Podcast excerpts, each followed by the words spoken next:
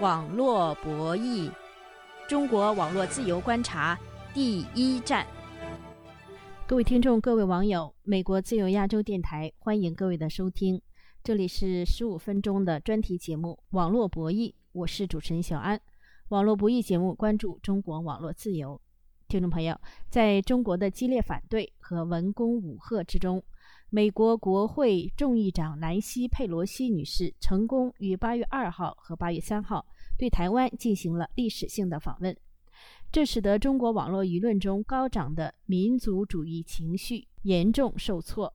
不看了，关了手机，睡觉。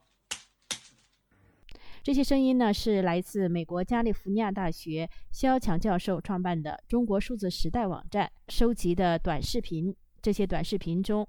八月二号晚间，佩洛西乘坐的飞机降落台湾桃园机场之后，海峡对岸有大陆民众自扇嘴巴，表达沮丧，也有人痛哭流涕。统一是句空话，我们都被欺骗了，只是一个口号而已，根本就没有统一。中国数字时代网站还发现，一篇题为“佩洛西治好了中国的精神内耗”的文章，在微信上被四零四被删除屏蔽。那么，中国网友所说的“佩洛西治好了中国的精神内耗”到底是什么意思？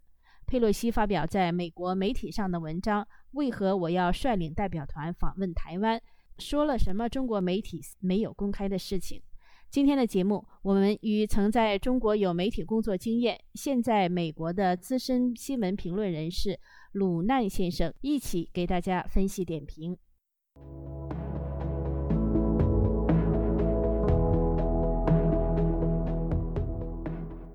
鲁难先生，您好。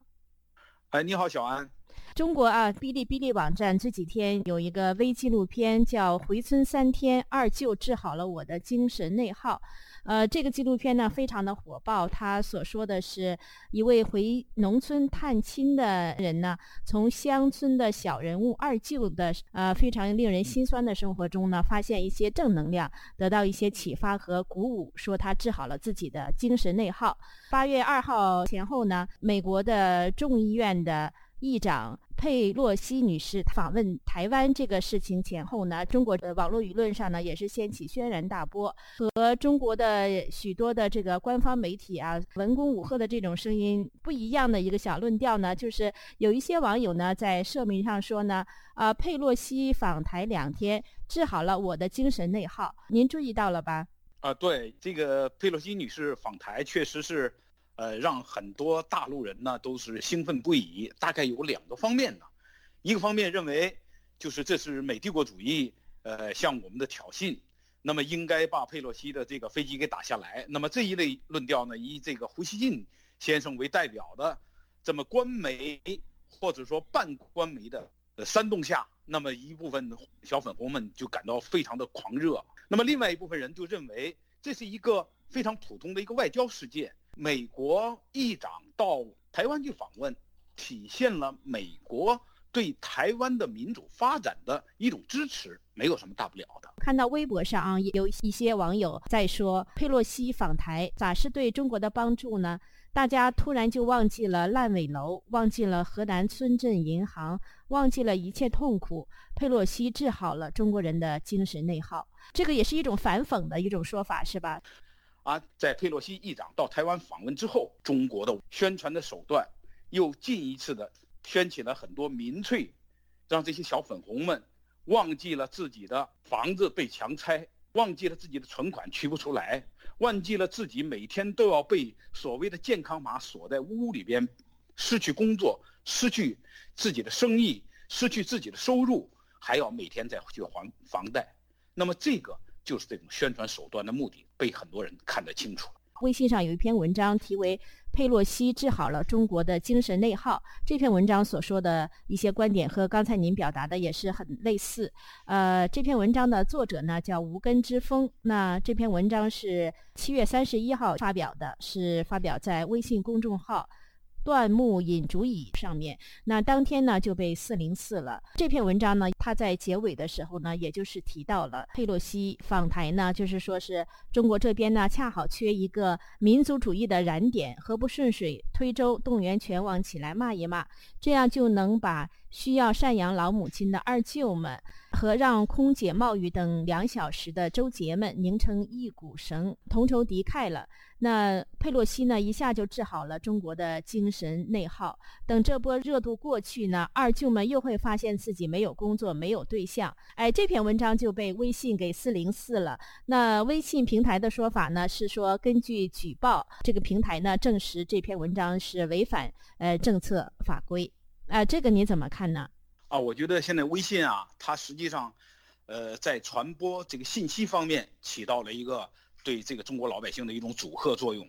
但是呢，因为这篇文章所揭露的是一个事实，而这个事实在二零二二年这个时刻特别重要。我是一直认为，就是二零二二年是这个谎言治国的一个总的溃败的开始。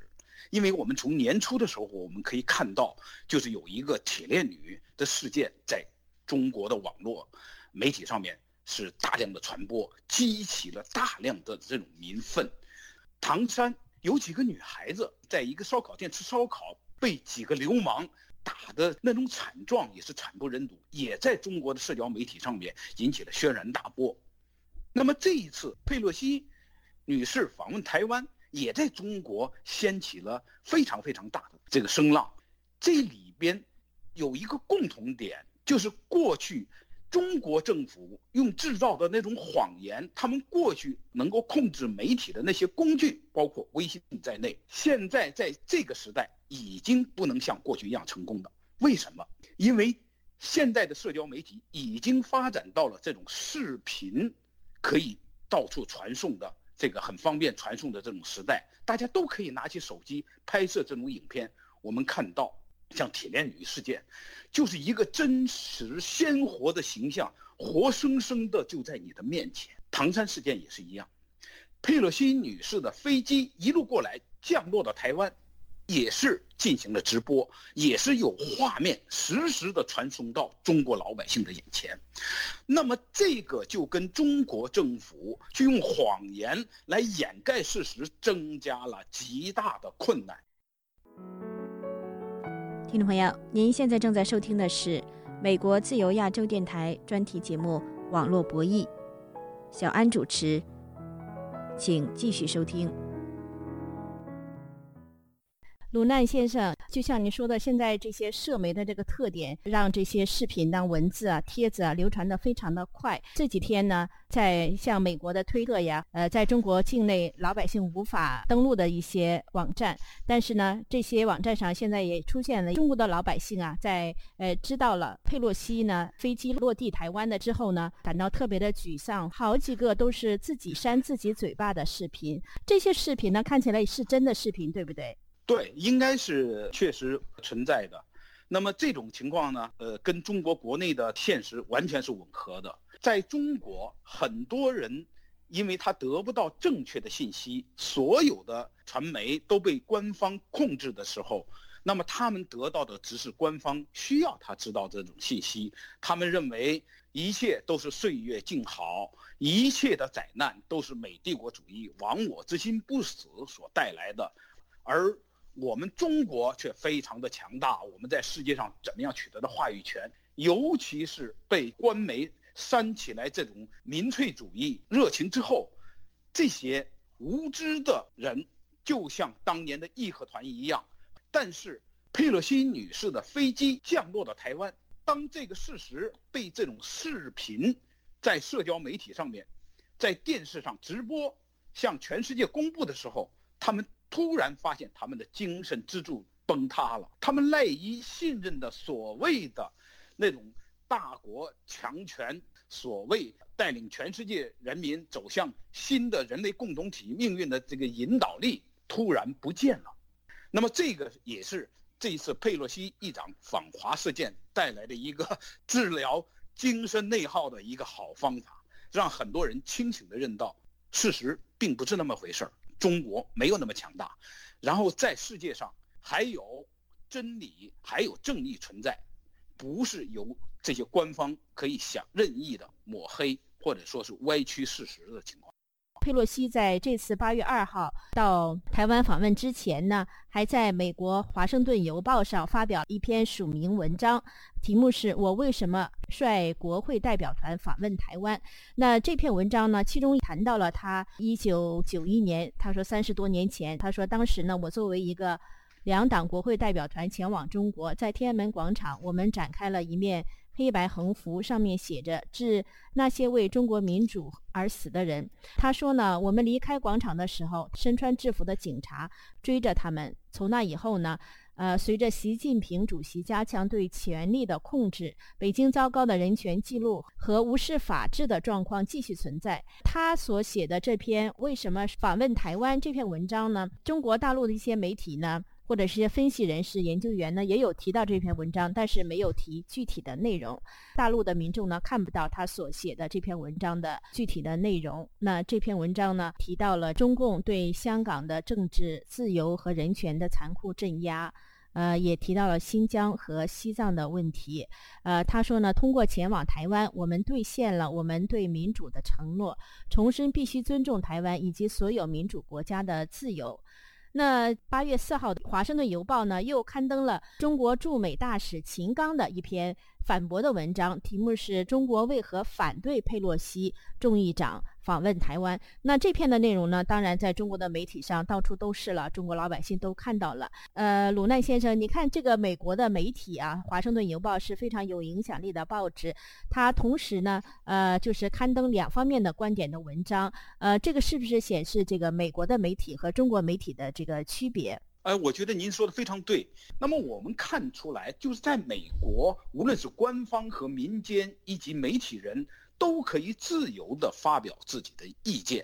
那么这就是美国之所以强大的一个理由，就是美国是一个民主的国家，所有的人都可以自由表达你的这个意志，所有的观点都在这种博弈之中，让所有的人都可以看到。鲁难先生，那么您在这个推特网上还注意到呢？中国的外交官员、中国政府朝鲜半岛事务特别代表，呃，刘晓明，他八月四号在推特上呢说了一段话，受到很多网友的质问，被网友呢揭露是造谣。他说的这段话呢是这样说的，就是跟佩洛西访问台湾有关的，说是世界上一百多个国家在第一时间发出了公正声音，强调应该坚持一个中国原则。支持中方维护自身主权和领土完整，呃，然后许多网友呢，就是呃质问他一百多个国家，呃，在哪里呀？哪里是一百多个国家？举个例子好吗？对，你也是注意到了这个问题是吧？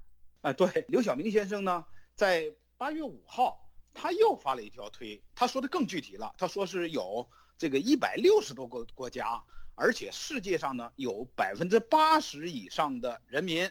跟中国政府站在一起啊，支持中国政府的立场。那么他的推下面也是清一色的，所有的这些推友们都在反对他们这个观点。刘晓明先生以及战狼赵立坚先生他们所代表的中国的外交路线，已经在习近平主席执政的这个时代发生了一个非常非常巨大的变化。那么外交政策已经不讲外事纪律了，已经不要基本的礼仪和道德。就是刘晓明先生他在推特上面发表的这些言论，以及胡锡进他在推特上面也好，在他的微博上面发表了很多不负责任的这个言论，也是不讲外交礼仪，在各个层面上都受到谴责的这种粗俗的语言。已经不讲新闻纪律了。那么，新闻纪律是你要尊重起码的事实。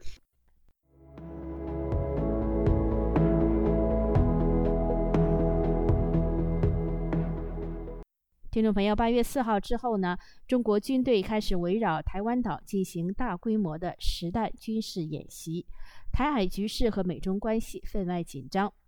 好的，感谢现在美国的中国资深新闻评论人士鲁难和我们一起分析点评佩洛西访台这个事件在网络舆论中所引起的波澜。